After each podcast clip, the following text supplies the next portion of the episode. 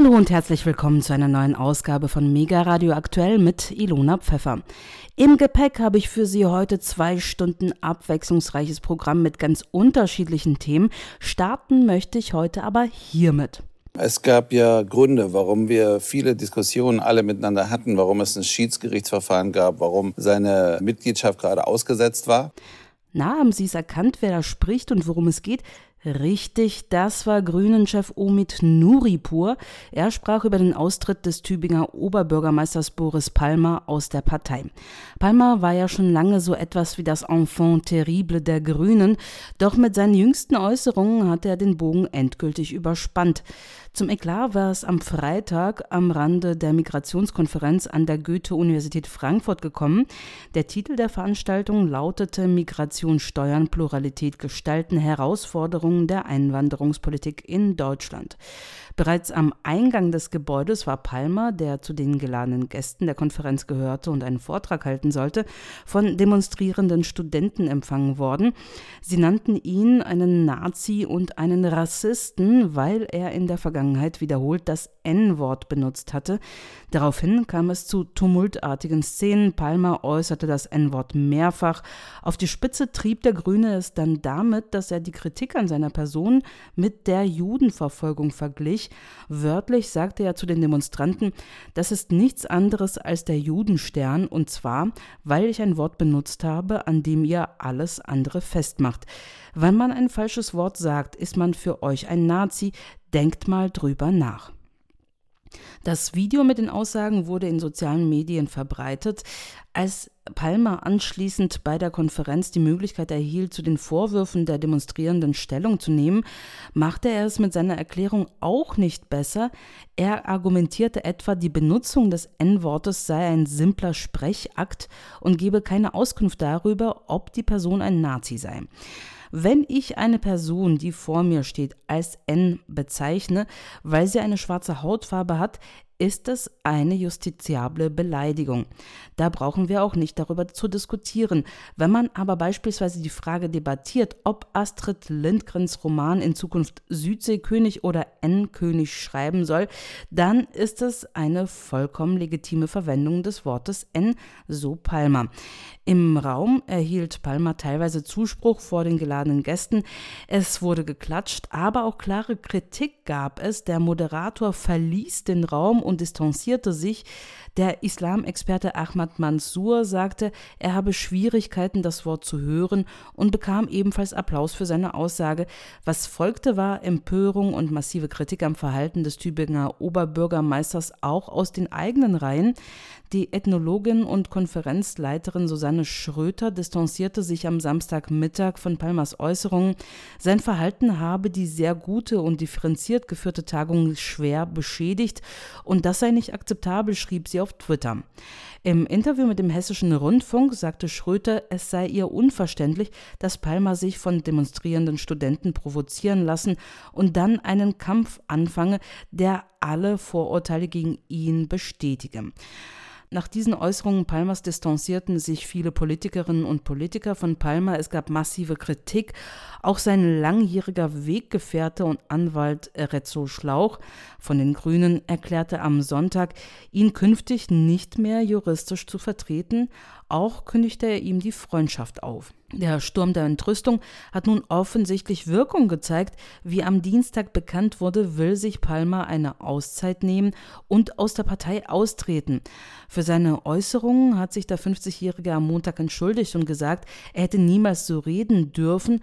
Zudem kündigte der Politiker an, sich in professionelle Behandlung begeben zu wollen, um sich künftig besser unter Kontrolle zu haben. Es war nicht Palmers erste umstrittene Äußerung, muss man dazu sagen. Im Mai 2021 hatten die Grünen in Baden-Württemberg ein Parteiausschlussverfahren gegen ihn beschlossen.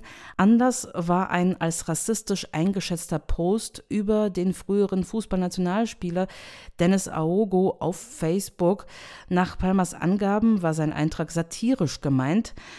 Palmer und die Partei einigten sich damals auf einen Kompromiss. Palmer erklärte, er lasse seine Mitgliedschaft bei den Grünen bis Ende 2023 ruhen, womit der Parteiausschluss vom Tisch war.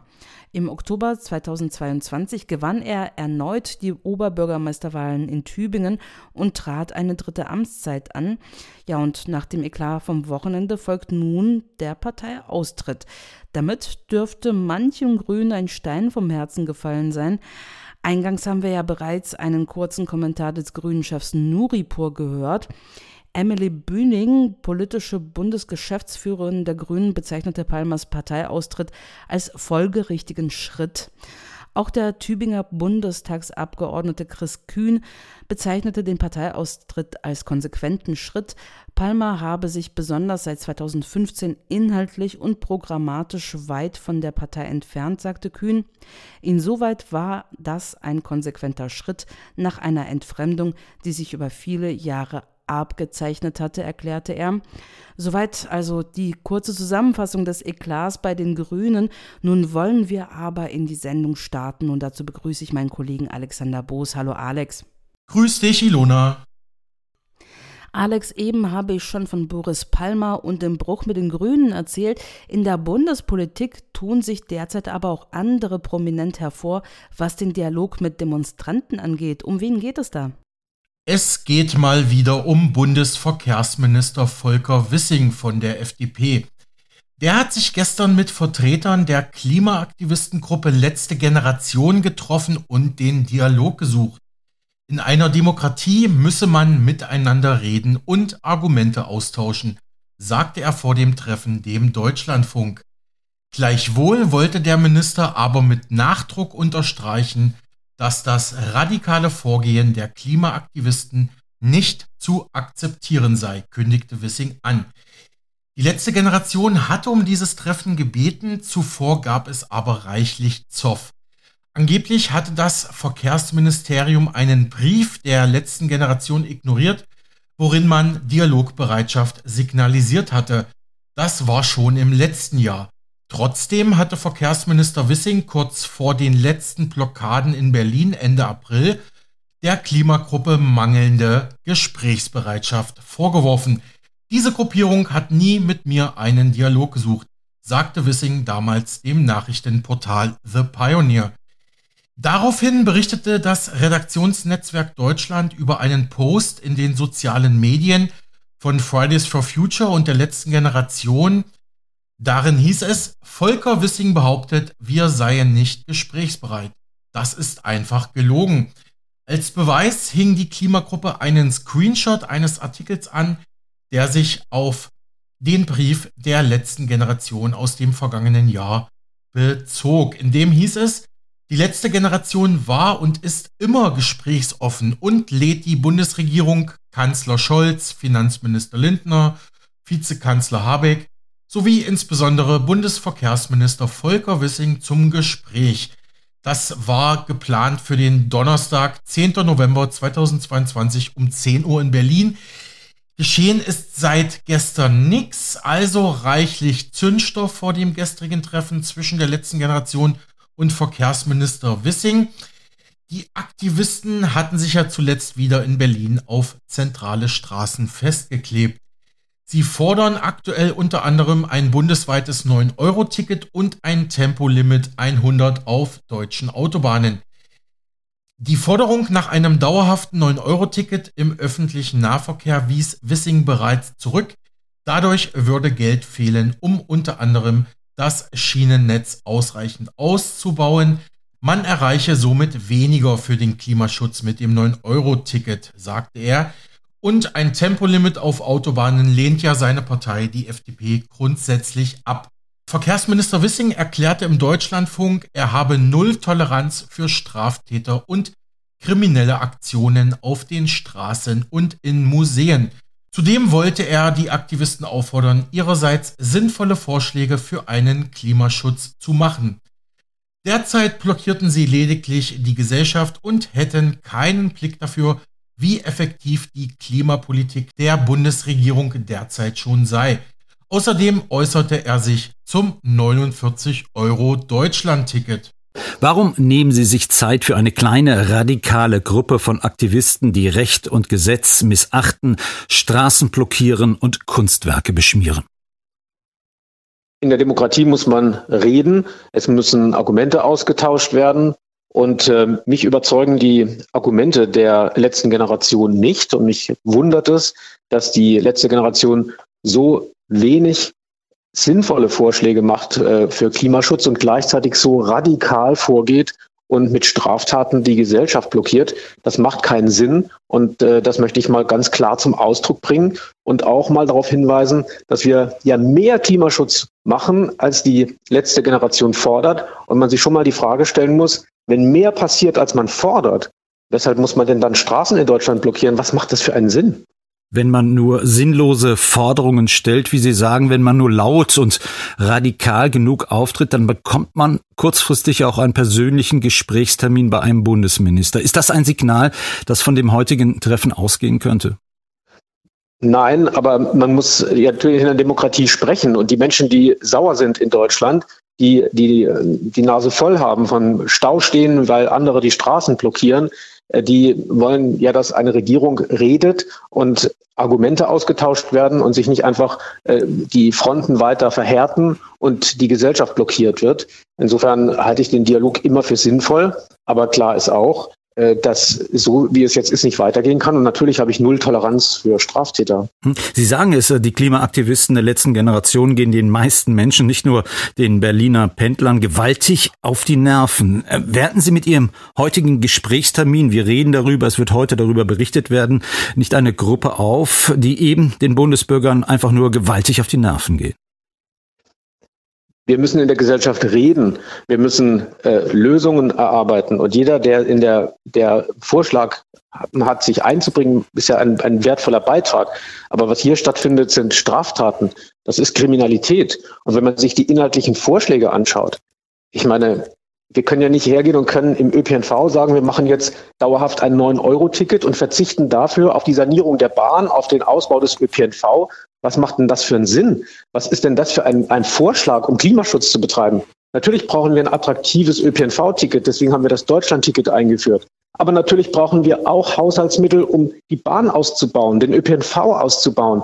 Ein niedriger Preis ohne ein besseres Angebot. Das ist der Vorschlag der letzten Generation. Das ist aber ein Vorschlag für weniger Klimaschutz. Und das muss man mal deutlich machen ich weiß gar nicht, was das für Forderungen sein sollen. Wenn Sie heute so auftreten in dem äh, Dialog mit den, mit der letzten Generation, wenn Sie sagen, das sind Straftaten, die ihr da begeht, äh, ihr seid eigentlich Kriminelle, das ist Kriminalität, das haben Sie gerade gesagt, äh, wird dieser Dialog, den Sie anstreben, dann funktionieren schon heute Mittag? Also, es gibt überhaupt keinen Grund, diese Straftaten, die hier begangen worden sind, äh, und offensichtlich ja weiter begangen werden sollen, zu verharmlosen oder zu relativieren. Es gibt aber einen Grund, mal deutlich darauf hinzuweisen, dass diese Straftaten gemacht werden oder begangen werden unter dem Vorwand, man müsse ihre Forderungen umsetzen, um mehr Klimaschutz zu betreiben, die Forderungen aber tatsächlich weniger effizient sind und weniger sinnvoll sind als die Klimaschutzmaßnahmen der Bundesregierung. So einen Widerspruch kann man doch nicht öffentlich stehen lassen und immer wieder permanent sich anhören. Da muss man einmal drüber reden und muss sagen, Leute, eure Vorschläge sind einfach schlechter als die, die die Bundesregierung umsetzt. Und jetzt sagt mir mal, warum ihr Straßen blockiert, um schlechtere Klimaschutzmaßnahmen zu ergreifen. Das muss man doch einmal aussprechen. Herr Wissing, in, in manchen Städten, etwa in Hannover, soweit ich es im Kopf habe, gibt es ja eine Art Waffenstillstand mit den Straßenklebern. Der Bürgermeister unterstützt die Forderungen, dafür werden keine Straßen mehr blockiert. Wie denkbar ist ein solches bundesweites Moratorium am Ende des heutigen Tages nach Ihren Gesprächen heute? Das können Sie ausschließen. Ich äh, habe keine Verhandlungen zu führen und ich habe auch keine äh, Vereinbarung dort zu treffen. Aber ich bin bereit zuzuhören und ähm, bin bereit auch ähm, in, den, in den Dialog zu gehen, um die, um die Frage mal zu klären, ob es nicht sinnvoller wäre, man würde sich mal anschauen, was macht die Bundesregierung gerade und wie kann man diese Aufgaben, die wir ja gemeinsam haben, Klimaschutz so betreiben, dass wir mit einer breiten Mehrheit der Gesellschaft vorangehen und auch gut vorankommen.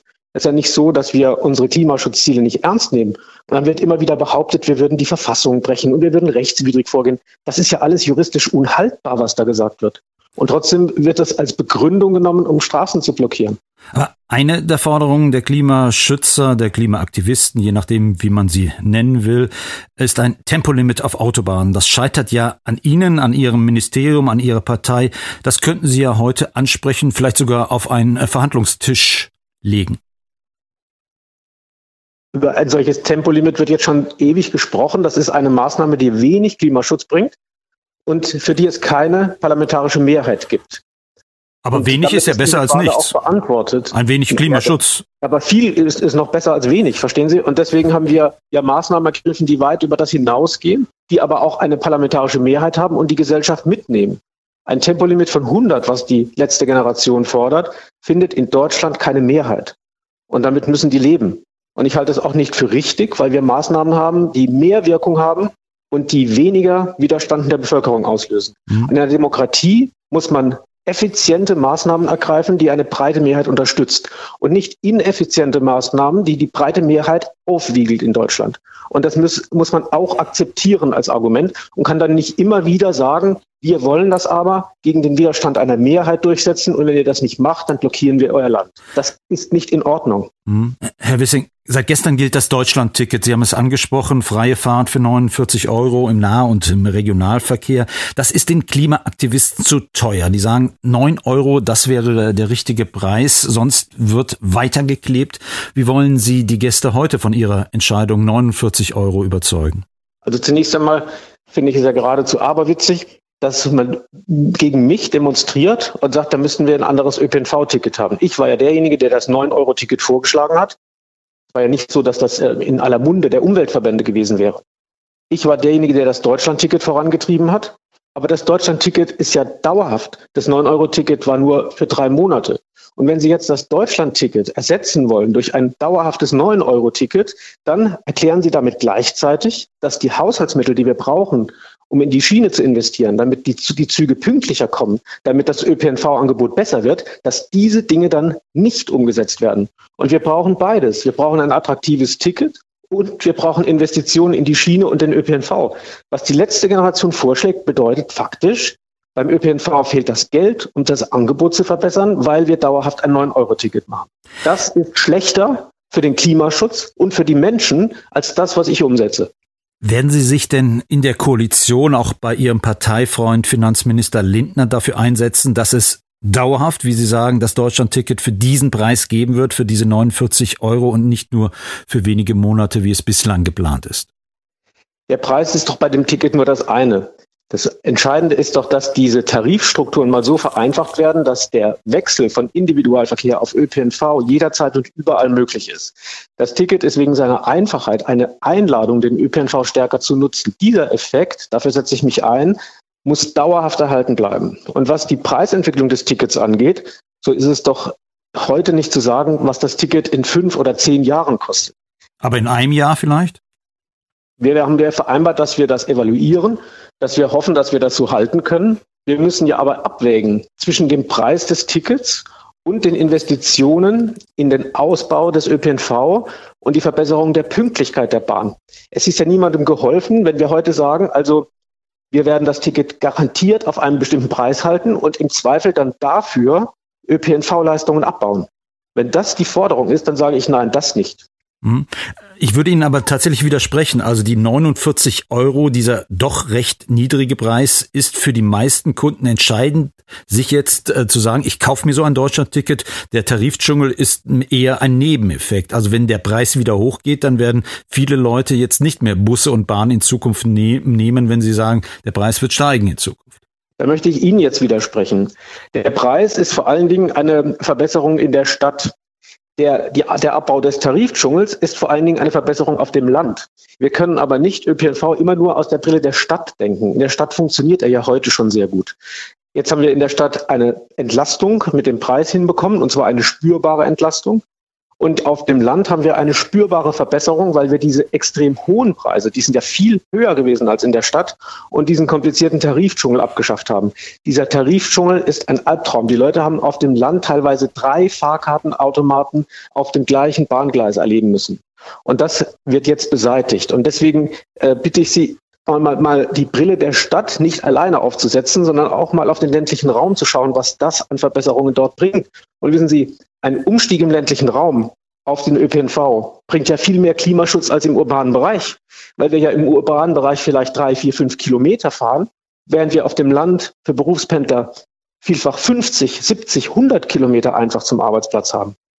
Sagte Bundesverkehrsminister Volker Wissing von der FDP gestern dem Deutschlandfunk vor dem Treffen zwischen ihm und der letzten Generation am gestrigen Dienstag. Auch weitere Parteien übten zuletzt Kritik an den Aktivisten. CSU-Landesgruppenchef Dobrindt warnte, wie andere auch, vor einer Klima-RAF, also einer Terrorgruppe. Er nehme eine Radikalisierung der Klimaaktivisten wahr, begründete er seine Formulierung. Die Co-Vorsitzende der Grünen Lang kritisierte, wenn am Ende nur über die Protestform gesprochen werde, sei diese Art von Protest kontraproduktiv. Ebenso warnte Bundesjustizminister Buschmann zuletzt vor Klimaprotesten, die ausarten würden. Darüber hinaus berichtete die Tagesschau vor dem gestrigen Treffen, auch wenn die meisten Menschen das Klima für ein wichtiges Thema halten, zeigen Umfragen, dass die Aktivisten wegen ihrer radikalen Aktionen in der Gesellschaft nahezu keinen Rückhalt haben. Und trotzdem wollen sie erstmal genauso weitermachen wie bisher.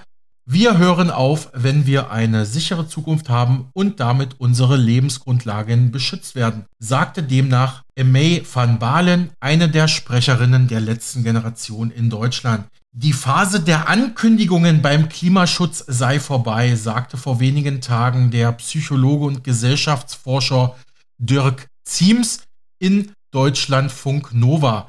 Ein Großteil der Bevölkerung im Mainstream ermüde bereits das Thema. Dieser habe auch mit den Protestaktionen ein Problem. Die Protestierenden aber offensichtlich auch, sagte Ziems. Eine Spaltung der Gesellschaft sei so vorprogrammiert. Obwohl die Aktivisten, wie er sagt, psychologisch gesehen durchaus das schlechte Gewissen der Gesellschaft in Sachen Klimaschutz repräsentieren würden, Sie sind eine Art Pressure Group, die immer wieder den Finger in die Wunde legt. Andererseits sagt er auch, praktiziere die letzte Generation Protest auf dem Niveau von Kleinkindern. All das erinnere schon stark an Kleinkinder im Trotzalter, die sich aus kindlichem Protest auf den Boden schmeißen oder das Essen verweigern, plumpe Erpressungen der Eltern, um seinen Willen zu bekommen. Damit wolle er allerdings die Anliegen der Klimaaktivisten nicht schmälern, sagte aber auch, früher hat ein Aktionskünstler Josef Beuys Bäume gepflanzt und heute, während die Moderatorin des Deutschlandfunks fragt, ja Moment, aber das Klima geht uns alle an, also was können wir alle gemeinsam tun? Wir hören rein. Jetzt könnte man sagen, ja gut, wenn es mal einen Unfall gibt, dann ist auch Stau. Wenn gestreikt wird, ist auch Stau. Wenn Schnee liegt, ist auch Stau. Oder wenn es irgendwo einen Wasserrohrbruch gibt, dann ist auch Stau. Trotzdem ist dieser Stau etwas anderes. Die Menschen reagieren aggressiver als in anderen Fällen. Diese ganze Sache ist wahnsinnig emotional, macht Menschen viel, viel wütender als alle anderen Themen. Und Warum das so ist, das wollen wir besprechen mit Dirk Ziems. Er ist Psychologe und Gesellschaftsforscher und untersucht, wie die Menschen in Deutschland eben zum Klimaschutz stehen und was es da eben für einen Zusammenhang gibt. Guten Morgen erstmal. Guten Morgen. Die Gruppe Letzte Generation fordert mehr Klimaschutz. Also eigentlich etwas, das jetzt nicht so radikal ist. Wieso haben so viele Menschen kein Verständnis? Ja, das ist so. Die letzte Generation repräsentiert gewissermaßen das schlechte Gewissen. Sie macht darauf aufmerksam, dass die bisherigen Klimaschutzmaßnahmen nicht ausreichen. Insofern ist sie sozusagen so Stachel im Fleisch oder nagender Zweifel und auch Wiederkehr des Verdrängten.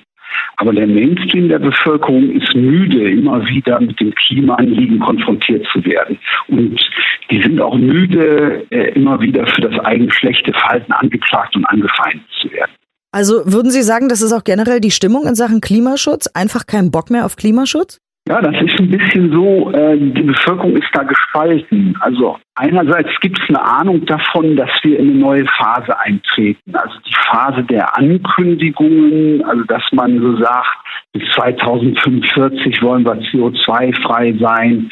Äh, das ist jetzt irgendwie äh, vorbei. Jetzt geht es wirklich darum, konkret auch was zu bewerkstelligen und konkret auch die Sachen umzusetzen. Aber das ist eben schwierig, weil die Bevölkerung da schon auch eher nur halbherzig mitmacht. Also die zieht bei der Transformation nicht so wirklich mit. Also wir erleben in unseren Interviews, dass der Mainstream eher so einen Feel-Good-Klimaschutz haben will. So ein bisschen umsteuern, aber im Osterurlaub doch wieder nach Mallorca fliegen. So ein bisschen Plastik vermeiden, aber aufs Auto nicht verzichten und auch mal mit 180 über die Autobahn fahren. Na, Sie als Psychologe werden ja wahrscheinlich auch dieses Selbstwirksamkeitsding kennen, dass man das Gefühl hat, naja, ob ich jetzt hier ein Steak weniger esse oder nicht, ist ja nicht das Problem, wenn quasi, was ich ganz oft höre, irgendwie die Politik nicht schnell genug ist. Ne? Also vielleicht ist es auch dieses, meine Taten haben nicht so einen weitreichenden Einfluss wie ja die Wirtschaft slash die Politik. Ja, das ganze Thema Klimaschutz ist wie so ein Verschiebebahnhof. Man kann immer auf anderen zeigen, also Whataboutism wird das ja auch genannt. Also in China werden ja so viele Kohlekraftwerke ja. neu gebaut. Was bringt das Ganze schon? Aber aus der Haltung kommt natürlich nie was in Bewegung. Und äh, da sind natürlich die Klimaaktivisten von der letzten Generation so die Pressure Group, die eben halt auch mit dem Finger immer darauf zeigt, den Finger in die Wunde legt. Wir wollen ja konstruktiv bleiben. Was müsste denn passieren? Was müssten wir denn alle machen? Irgendwie, keine Ahnung, die Politik, aber auch Sie, ich, keine Ahnung, alle Menschen, ähm, damit man nicht mehr so genervt ist. Naja, es ist erstmal ein Problem der letzten Generation, sie praktizieren Protestformen eher auf dem Level von Kleinkindern im Trotzalter. Also schauen wir uns das jetzt an, Autobahnkleben und die Museumsaktion. Aus Sicht der Normalbürger entspricht was wie sich auf den Boden schmeißen, mit Essen kleckern, plumpe Erpressungen, um seinen Willen durchzubekommen. Also genau wie das Zwei- oder Dreijährige tun. Und äh, das Problem ist jetzt eben, dass die Klimaaktivisten durch, durch ihre Formen der Proteste eher sich selbst und die Anliegen diskreditieren und, und, und unglaubwürdig machen. Also wir haben manchmal den Eindruck, die Klimaaktivisten, die bräuchten ein Kommunikations- und Kreativcoaching, was ihre Aktionen angeht. Also denken wir zum Beispiel zurück an die 68er. Da waren die Aktionsformen von der damaligen Aktionskunst inspiriert. Also Joseph Beuys hat noch 8000 Bäume gepflanzt bei der Dokumente ein Kassel. Die Klimaaktivisten haben jetzt dagegen einen Baum im Regierungsviertel gefällt, um auf die Abholzung aufmerksam zu machen. Ja gut, aber ganz kurz mal, der Klimawandel ist ja nicht nur Problem der letzten Generation. Der Klimawandel ist ja unser aller Problem. Also warum müssen die jetzt Marketing machen für irgendwas? Also eigentlich müssten wir doch alle morgens aufstehen und sagen, okay, was mache ich heute? Richtig. Aber äh, ja, um da was in Bewegung zu setzen und nicht die Debatte in die Spaltung zu führen, was, was aktuell eher geschieht durch diese Aktion, braucht es eben mehr motivierende Bilder, braucht es auch mehr einen Ausblick, wie das produktiv weitergeht. Und, und das gelingt gerade nicht in der Debatte. Das ist eher so ein Straßenkampf der Narrative, der nicht weiterführt. Sie sprechen jetzt so an, was ist der Ausblick, was ist was könnte produktiv sein? Ja. Das wären eher Mitmachaktionen, das wären Aktionen auf kommunaler Ebene, die immer auch direkt ums Bewerkstelligen kreisen. Also wie kann man Pendeln anders organisieren mit Fahrgemeinschaften? Wie kann man eben ja, Fernwärme organisieren? Wie kann man Solarstrom organisieren? Wie kann man Müllvermeidung organisieren? Da könnte ja eine Bürgerbewegung, die, die müsste aber wirklich wie eine Graswurzelbewegung ganz konkret und ganz an der Basis ansetzt. Sie hörten den Psychologen und Gesellschaftsforscher Dirk Ziems im Interview bei Deutschlandfunk Nova vom 25. April 2023 mit Einschätzungen, welche gesellschaftspsychologischen Effekte die Klimaproteste nach sich ziehen. Ilona, wo wir gerade beim Thema sind, vor wenigen Tagen kam etwas zu den finanziellen und ideologischen Hintergründen der Klimaaktivistengruppe Letzte Generation heraus. Die Welt am Sonntag berichtete exklusiv darüber am vergangenen Samstag. Demnach soll der umstrittene britische Aktivist Roger Hallam die deutsche Klimagruppe Letzte Generation auf den Kampf gegen mordende Milliardäre einschwören. Hallam steht auch hinter der radikalen Klimaaktivistengruppe Extinction Rebellion, bei der Welt am Sonntag konnte man lesen, Roger Hallam, er trägt die grauen Haare zu einem Zopf gebunden und lacht immer wieder schrill auf. Hallam scheint euphorisiert, denn er ist sicher, er hat die Formel, um den Klimawandel zu stoppen. Es brauche nur 10 Wochen und 1,5 Millionen Dollar. Damit könne man die Politik zu Gesetzesänderung zwingen. Ich sage das in aller Ernsthaftigkeit, wurde er zitiert. Ja, und noch im Januar 2022 stand die letzte Generation in Deutschland am Anfang, kaum jemand kannte sie. Ein Jahr später aber füllen die Aktivisten die Titelblätter der Zeitungen. In der vergangenen Woche waren sie zu Hunderten in Berlin unterwegs, um wieder mal den Verkehr und Straßen zu blockieren. Das Ziel ist ja bekannt, man strebt den politischen Kurswechsel ab, und zwar sofort. Dies seien alles Aktionen, die die Handschrift von Hellem tragen, schätzt die Welt am Sonntag ein. Dabei gelte der Aktivist, der als Gründer der Gruppe Extinction Rebellion bekannt wurde, für weite Teile der Klimabewegung eigentlich als persona non grata. 2019 nämlich verharmloste Hellem den Holocaust. Der Klimawandel sei wie das Rohr, durch das Gas in die Gaskammer fließt sagte der Brite damals und kritisierte dabei auch noch die Demokratie als Staatsform. Der Brite scheint ohnehin ein Freund der schrillen Töne zu sein.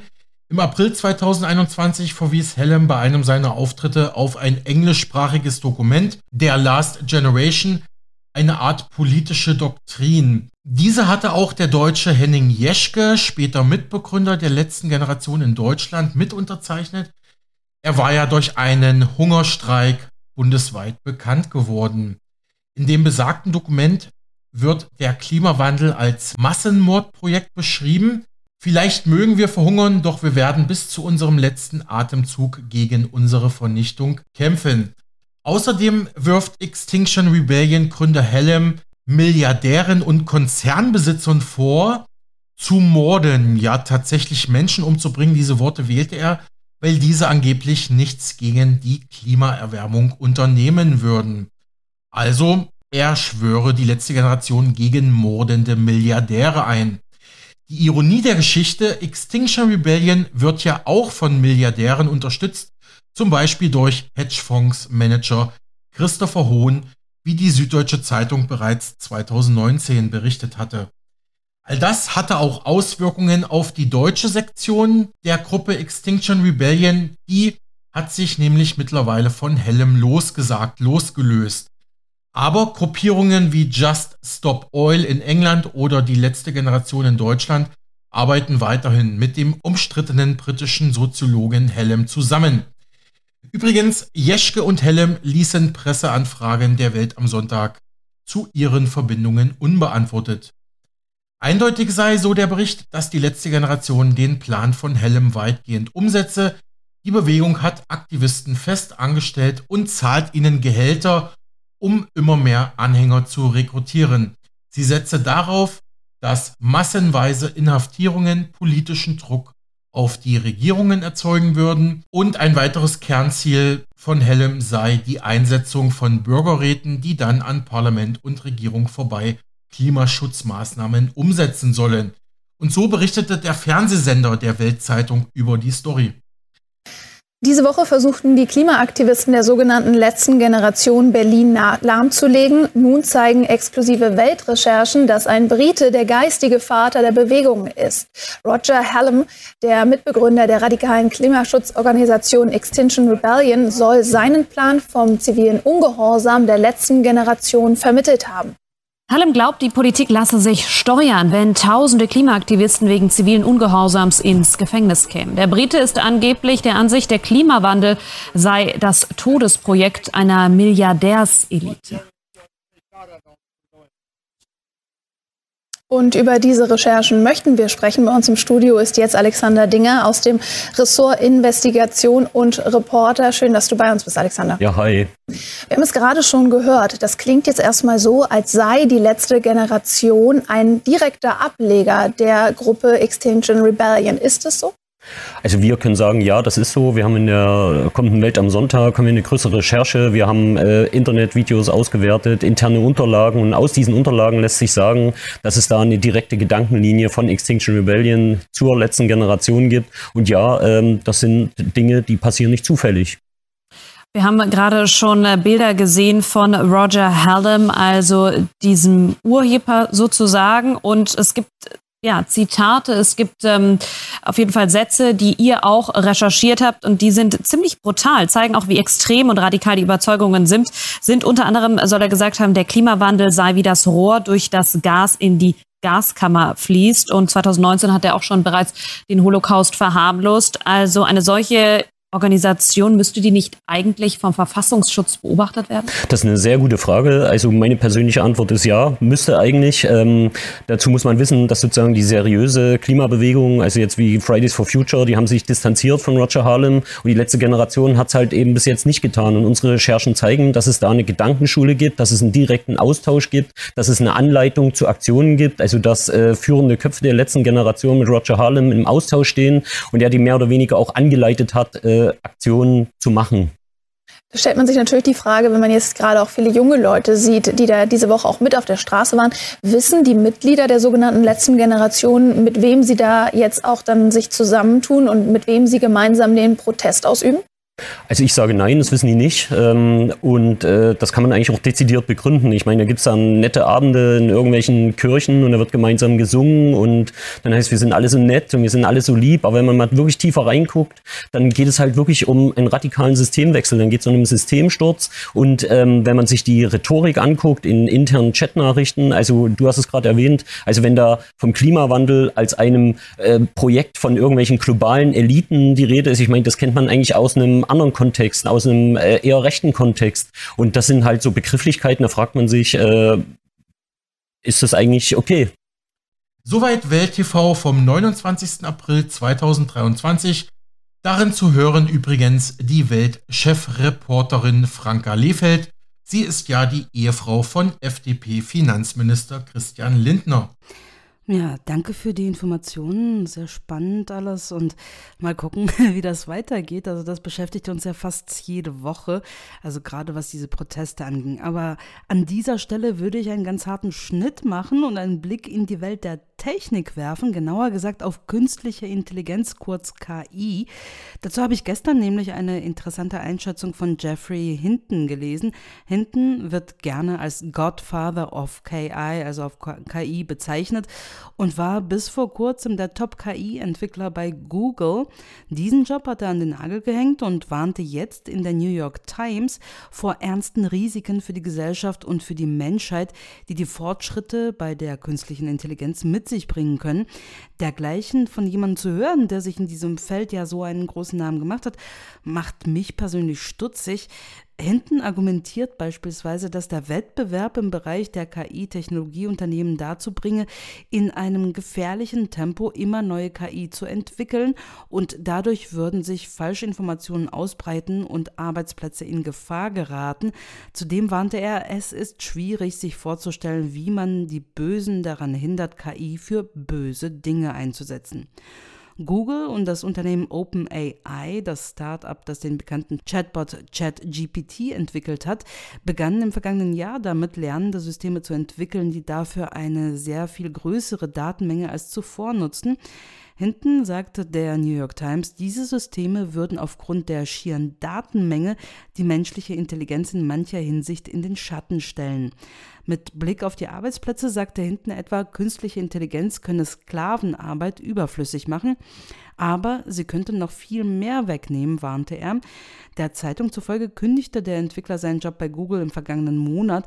Ich muss ja sagen, ich finde den eben erwähnten Chatbot ChatGPT eigentlich ganz spannend und habe mit einem Freund zusammen ein wenig damit herumexperimentiert. Wir haben zum Beispiel der KI Aufgaben gestellt. Sie sollte Geschichten erfinden oder kurze Limericks dichten oder ganze Lieder schreiben. Und äh, das war eigentlich ganz interessant. Also wir haben ihr im Prinzip nur mh, hm, ein paar Stichwörter gegeben, haben gesagt, ja, äh, was das Thema von dem Lied sein soll und ein paar Namen genannt. Also in dem Falle haben wir gerade über Wikinger diskutiert und dann haben wir eben so ein paar Wikingernamen genannt und äh, die sollte daraus eben ein Lied schreiben, also mit den Abenteuern von was weiß ich, Thor und Valhalla kam vor. Mehr eigentlich auch nicht. Und dann dauert das, ja, gefühlt vielleicht 30 Sekunden und dann war das Lied fertig und dabei hat die KI eigentlich alles selbst gemacht. Das heißt, sie hat die ganze Struktur des Liedes selbstständig ähm, ausgearbeitet. Das heißt, du hast mehrere Verse, dann hast du zwischendurch mal eine Bridge, dann hast du den Chorus, also den Refrain, der immer wiederkehrend ist. Und im Verlauf dieses Liedes erzählt sie eben eine Geschichte und als sie dann fertig war, hat sie gefragt, wie wir es denn finden. Wir hatten dann einige Kritikpunkte. Äh, wenn es um Inhalte geht oder zum Beispiel man sagt, okay, füge noch den Namen so und so hinzu oder äh, macht das, ähm, ja, dass das Abenteuer eben äh, da noch nicht endet, sondern weitergeht äh, in die und die Richtung, dann ist sie eigentlich ganz fleißig und, und sagt, alles klar, ich gebe mir Mühe und äh, dann überlegt sie noch mal kurz und dann äh, ändert sie den Text entsprechend ab. Also sie macht keinen komplett neuen Text, sondern fügt da was hinzu oder korrigiert etwas und fragt dann einen, ob es einem besser gefällt und dann kann man gucken. Also ich muss sagen, ich war ein bisschen überrascht, dass sie das so gut konnte. Es hat sich auch ganz gut gereimt. Also die Reime hat sie sich auch ganz alleine ausgedacht. Was ich ähm, persönlich ihr ja als Mangel äh, rausstellen würde, ist, dass sie äh, nicht offensichtlich nicht unterscheiden kann, in welchem Modus, also äh, sprachlich gesehen, sie dichtet. Wir waren ja bei Sagengeschichten, also alten Geschichten über Wikinger und äh, die Sprache war teilweise zu modern dafür. Also sie war so, wie wir heute sprechen würden und das hat für mich einfach nicht zusammengepasst von der Stimmung her. Aber grundsätzlich war das eigentlich schon ziemlich gut und ähm, außerdem haben wir festgestellt, dass sie auf Englisch besser klarkam als auf Deutsch. Also auf Deutsch waren die Reime teilweise grauenhaft oder haben sich kaum gereimt. Und ähm, auf Deutsch kommt sie noch nicht so klar, aber auf Englisch fanden wir die eigentlich super. Und äh, teilweise hat sie sogar Humor bewiesen. Also das muss man natürlich auch angeben, dass man es ein bisschen lustig haben möchte. Und äh, dann hat sie auch wirklich ganz lustig gedichtet. Ich weiß ja nicht, hast du auch schon Erfahrungen mit ChatGPT gemacht? Ja, also ChatGPT habe ich jetzt persönlich noch nicht ausprobiert, werde das aber wahrscheinlich mal probieren, auch nach deinen Schilderungen, Ilona. Ich habe aber schon auf YouTube einige Videos äh, gesehen, wo YouTuber dieser KI spezielle Aufgaben und Fragen gestellt haben. Da habe ich zum Beispiel auch gesehen, dass Songs und Lieder komponiert wurden. Da war man aber so mit den gereimten Wörtern nicht so ganz zufrieden und ein englischsprachiger Mathematiker hat mal Aufgaben der höheren Mathematik von der Chat-KI durchberechnen lassen und hat gesagt, naja, also ganz so gestimmt haben die Ergebnisse jetzt nicht, also scheint, scheinen da nicht ganz so viele Mathematikinformationen in der KI hinterlegt zu sein. Ein anderer YouTuber, der ist noch ein bisschen politischer geworden und hat der Chat-KI Fragen gestellt, ähm, wie denn aktuell die Unternehmensstrukturen bei OpenAI aussehen, ob denn Elon Musk noch im Board sitzt und ja, welche politischen und finanziellen Interesse das Unternehmen, das diese KI programmiert hat, denn generell noch so verfolgt und da gab es dann doch einige Fehlermeldungen. Ähm, interessant fand ich auch folgende Story. Jemand hat mal die Chat-KI damit beauftragt, okay, schreibe eine Lobeshymne auf die Partei der Grünen. Die hat er dann auch bekommen von der KI. Und danach hieß die Aufgabe, schreibe eine Lobeshymne auf die Partei AfD. Daraufhin sagte der Chatbot, da die Partei demokratiefeindliche und rechtsradikale Ziele verfolge, könne er keine Lobeshymne auf die AfD schreiben. Also so viel erstmal dazu, ja. Ja, mir ist noch ein Beispiel eingefallen, wo ich das das erste Mal gesehen habe. Ein befreundeter Musiker hat äh, für sich und seine Band für, vor dem nächsten Auftritt von der KI sozusagen ähm, eine Ankündigung schreiben lassen. Ich weiß nicht genau, wie viele Informationen er ihr wirklich aktiv füttern musste über die Band, aber die KI hat sich in Lobeshymnen ergangen. also ChatGPT GPT hat diese Band äh, so angekündigt, wie sich die Band wahrscheinlich selber nicht getraut hätte, sich so zu loben. aber eigentlich, also das war ziemlich gut geschrieben. Da musste sie jetzt natürlich auch nichts reimen und dann musste sie auch keine politischen Überlegungen anstellen, aber das hat sie ziemlich gut gemacht. Ja, was du eben gesagt hast, äh, politische Erwägungen oder was ja Jeffrey Hinton ähm, gewarnt hat, also das Böse in Anführungsstrichen, wie auch immer man das definieren möchte, böse Leute die KI zu bösen Dingen verwenden könnten, das Risiko scheint ja durchaus plausibel zu sein. Äh, denn es ist zwar eine mit sehr, sehr vielen Daten gefütterte künstliche Intelligenz, aber dahinter steckt ja immer noch der Mensch. Und ähm, äh, wenn diese KI jetzt wie in deinem Beispiel, was du genannt hast, unterscheidet zwischen Lobeshymne auf die Grünen und Lobeshymne auf die AfD schreiben, dann folgt sie ja gewissen ideologischen Vorgaben, die ihr der Mensch gegeben hat. Und genauso könnte es ja andersrum auch sein, dass irgendwelche bösen Leute in Anführungsstrichen oder Propagandisten oder Kriegstreiber äh, diese KI eben dafür auswählen und ähm, dafür benutzen. Und vielleicht ist das eben für den Endnutzer auch nicht unbedingt erkennbar. Es gab ja in der Vergangenheit, das ist ja ein paar Jahre her, diesen Chatbot. Also er kam quasi auf die Welt und dann wurde er einfach gefüttert von den Usern und hat unterwegs äh, gelernt, also seine Intelligenz gesammelt. Und da war es ja so, dass er ganz schnell auf ähm, äh, rechtsextreme Inhalte getippt getriggert war und nur noch so geredet hat und deswegen abgeschaltet werden musste. deswegen, ich glaube, das ist nicht ganz unbegründet, dass man da zumindest Sorge hat. Und das bringt mich jetzt auch zurück zu Geoffrey Hinton, der künstlichen Intelligenz von Google. Hinton ist ja nicht der Erste, der vor den Gefahren von KI warnt. Tech-Milliardär Elon Musk und zahlreiche andere Experten hatten kürzlich eine Pause bei der Entwicklung von besonders fortgeschrittener KI gefordert, berichtete das ZDF. Nach Einschätzung der Experten würden KI-Systeme, die mit ihrer Intelligenz den Menschen Konkurrenz machten, große Risiken für die Menschheit bergen. Mächtige KI-Systeme sollten erst dann entwickelt werden, wenn wir zuversichtlich sind, dass ihre Auswirkungen positiv und ihre Risiken kontrollierbar sind, so die Experten in einem offenen Brief.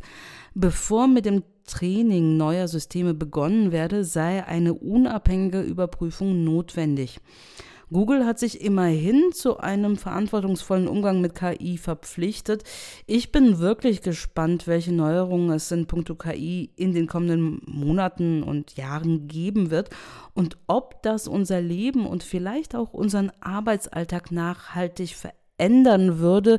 Denn, naja, so eine KI könnte zum Beispiel auch Artikel schreiben oder moderieren. Ja, Ilona, Arbeitsalltag ist ein gutes Stichwort. Vielleicht zum Abschluss unserer heutigen Sendung noch einmal der Blick auf den 1. Mai, den Tag der Arbeit. Wir hatten das Thema ja gestern ausführlich behandelt, aber vielleicht fehlte noch ein wesentlicher Aspekt. Was ist eigentlich mit den jungen Menschen der jungen Generation? Wie blicken diese nach der Schule auf Ausbildung, Studium und Beruf? Zu all diesen Fragen hat jetzt auch das Y-Kollektiv recherchiert. Das ist ein YouTube-Format, das von den öffentlich-rechtlichen unterstützt wird. Darin sprach man mit verschiedenen Abiturienten und jungen Menschen in der Arbeitswelt. Einer der Vorwürfe dabei sei, die neue Generation sei faul und habe keine Lust zu arbeiten. Darüber hinaus hat man mit einem Ausbilderbetrieb für die Wärmepumpenherstellung gesprochen, sowie auch mit der Akademie des Backhandwerks in Weinheim. Zum Vergleich, vor 25 Jahren gab es noch über 20.000 Bäcker-Azubis in Deutschland. Heute lassen sich nur noch etwa 5.000 junge Leute zum Bäcker hierzulande ausbilden. Der Chef der Bäckereiakademie sagte, heute geht es um Work-Life-Balance. Früher galt ganz klar nur Work, also nur Arbeiten. Einer der Gründe, die heutige junge Generation würde im Wohlstand und digitalen Zeitalter aufwachsen. Ranklotzen und das mitten in der Nacht. Hast du da Bock drauf oder bist du einer von diesen faulen jungen Leuten? Wir brauchen nicht nur Architekten, die die Häuser planen, wir brauchen auch Maurer, die sie bauen. Und das ist so das Problem, gerade beim Nachwuchs. Es geht fast nur noch ums Geld. Der Vorwurf an unsere Generation, wir wollen nicht mehr arbeiten. Während überall Arbeitskräfte fehlen, starten immer weniger von uns eine Ausbildung. Dieses Zentrieren vom, vom Arbeiten aus meiner Sicht total absurd. Jetzt geht es mir echt eher darum, dass ich etwas mache, was mir Spaß macht. Ich möchte jetzt auch ein bisschen Geld verdienen, um auch eine Zukunftsperspektive zu haben. Ich diskutiere mit Abiturienten, mit erfahrenen Arbeitern und treffe Leute, die gerne arbeiten würden, aber gar keine Chance bekommen. Es hat in der Grundschule sogar angefangen, dass mir immer gesagt wurde, dass ich das nicht machen könnte oder so ähm, von den Lehrern. Die Älteren beklagen gerne unsere fehlende Arbeitsmoral, aber kann es sein, dass nicht wir das Problem sind, sondern die Arbeit selbst?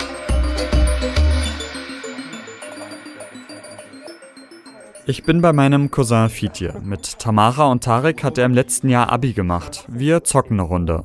Und ja, ja, unwahrscheinlich. Ich bin schon eine halbe Stunde im Ziel und Fitje zieht noch eine Rakete. Mit den dreien will ich für den Film übers Arbeiten diskutieren. Seit dem Abi im letzten Jahr macht Fitje erstmal diverse Minijobs, die anderen beiden sind in einem sozialen oder ökologischen Jahr. Sie nehmen sich Zeit, um zu überlegen, was sie später arbeiten wollen.